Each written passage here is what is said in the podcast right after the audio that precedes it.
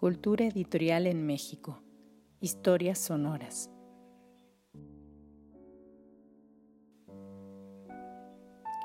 Cultura editorial en México.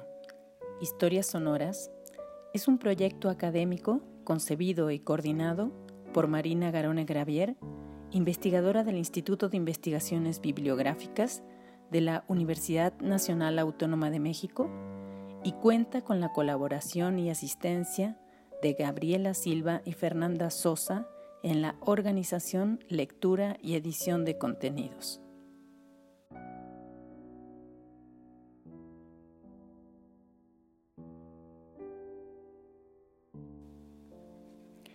Les damos la más cordial bienvenida a una cápsula de Cultura Editorial en México, Historias Sonoras. En esta iniciativa nos proponemos ofrecer algunos fragmentos de historia, la historia de los editores y las editoriales, de los sellos y de las colecciones bibliográficas, de publicaciones periódicas y revistas culturales. En una palabra, las historias de los agentes y proyectos culturales que han permitido el surgimiento, consolidación y construcción de la edición en México.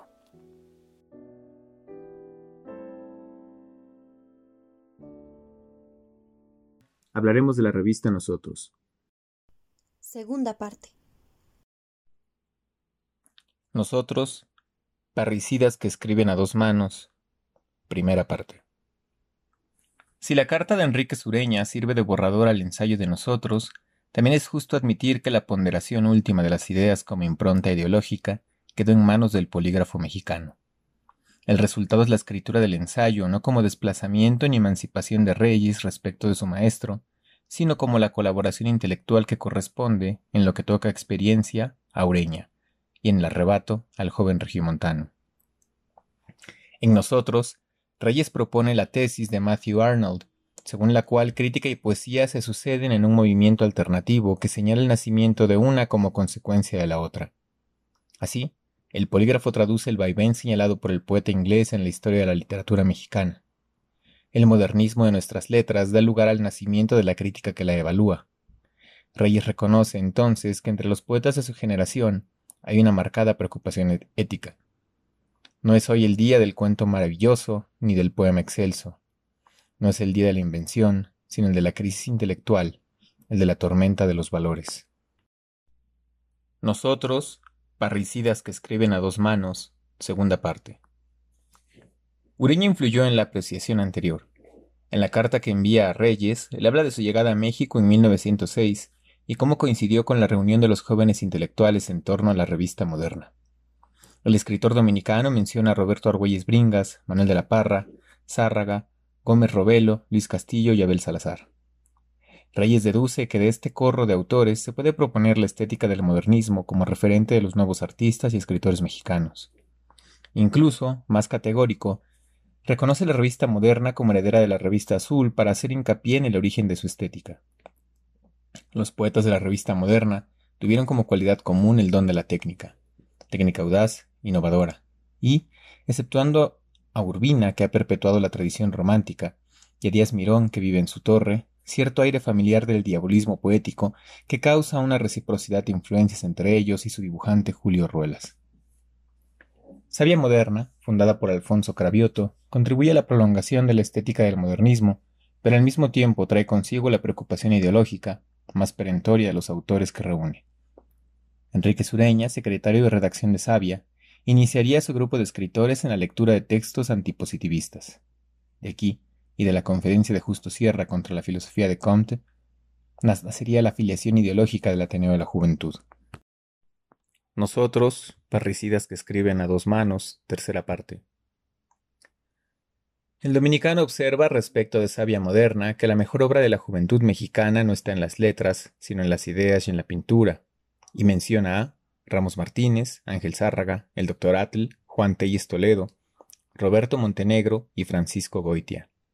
Como integrantes de la generación precursora consigna a Germán Gedovius, Mateo Herrera, Julio Ruelas y Leandro Izaguirre.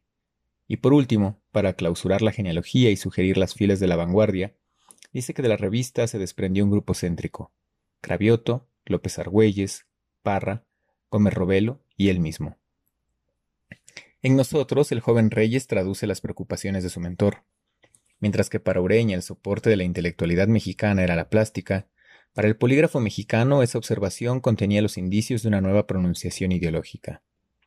Reyes apunta que la temprana muerte de Sabia Moderna resultó benéfica en la medida en que no perpetuó más la influencia del modernismo en su generación.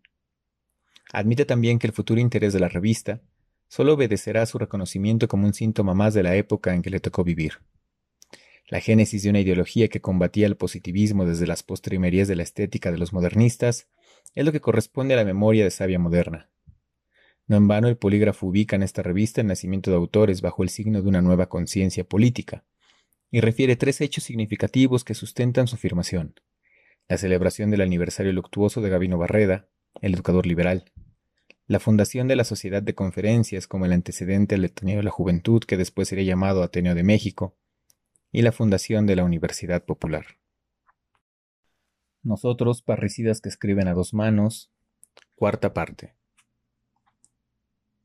La muerte de Sabia Moderna marca una ruptura en la ideología y estética de la literatura mexicana. Funda el mito que sustenta la batalla cifrada en el pronombre nosotros que da título al ensayo de Reyes, pronombre que da cuenta de las plumas que sostenían una constante pugna contra las consecuencias éticas y estéticas del positivismo. Ureña reveló cómo se formó el grupo al que tanto él como el polígrafo mexicano se refieren al decir nosotros. A la muerte de Sabia sucedieron los intentos fallidos de un ciclo de conferencias concebidas por Acevedo y el dominicano. La cronología le expone Ureña después de que admite, aunque no llegaron a hacerse las conferencias, el estudio que nos obligó a la idea de prepararlas fue tan serio y las reuniones tan cortas, entonces en casa de Acevedo, fueron tan importantes que aquí surgió el grupo céntrico. Después, en un tono que ya denota su desaprobación respecto de la figura de Barreda, explica que se intentó organizar otro ciclo. Esta segunda serie de conferencias coincidió con otra algarada, la protesta sobre Barreda, organizadores Lozano, Caso y Acevedo. De la juventud tomamos parte Gómez Robelo, Tejasabre, Valenti, Cravioto y yo. Por la noche, Caso, Rafael López y el memorable discurso de don Justo. Presencia de don Porfirio. Música del conservatorio. Nosotros, parricidas que escriben a dos manos, quinta parte. La protesta sobre Barreda, el estudio de las conferencias sobre Grecia y las nuevas doctrinas filosóficas en contra del positivismo, prefiguraron el Ateneo de la Juventud y el grupo de jóvenes reunidos bajo el pronombre de nosotros. Es innegable la influencia del grupo de Ureña y Reyes en el desarrollo de la vida intelectual de México. Sin embargo, su postura en contra del positivismo es un parricidio. La generación del regiomontano niega el sistema que le dio vida de ahí que su proyecto intelectual sea en apariencia contradictorio. Su crítica minaba su formación en el sistema que dio lugar a la estética modernista para dar cuenta de un nuevo proyecto ideológico, cuyo método era la revisión crítica de su pasado y la nueva filiación estética que el polígrafo y sus contemporáneos esgrimían. Este grupo de jóvenes no obedecía a la intención de tabula rasa propia de las vanguardias europeas, sino a un eco trágico. La escritura de nosotros está animada por el aliento de Edipo, Alfonso Reyes es personaje y ejecutor en la historia intelectual de la primera década del siglo XX mexicano.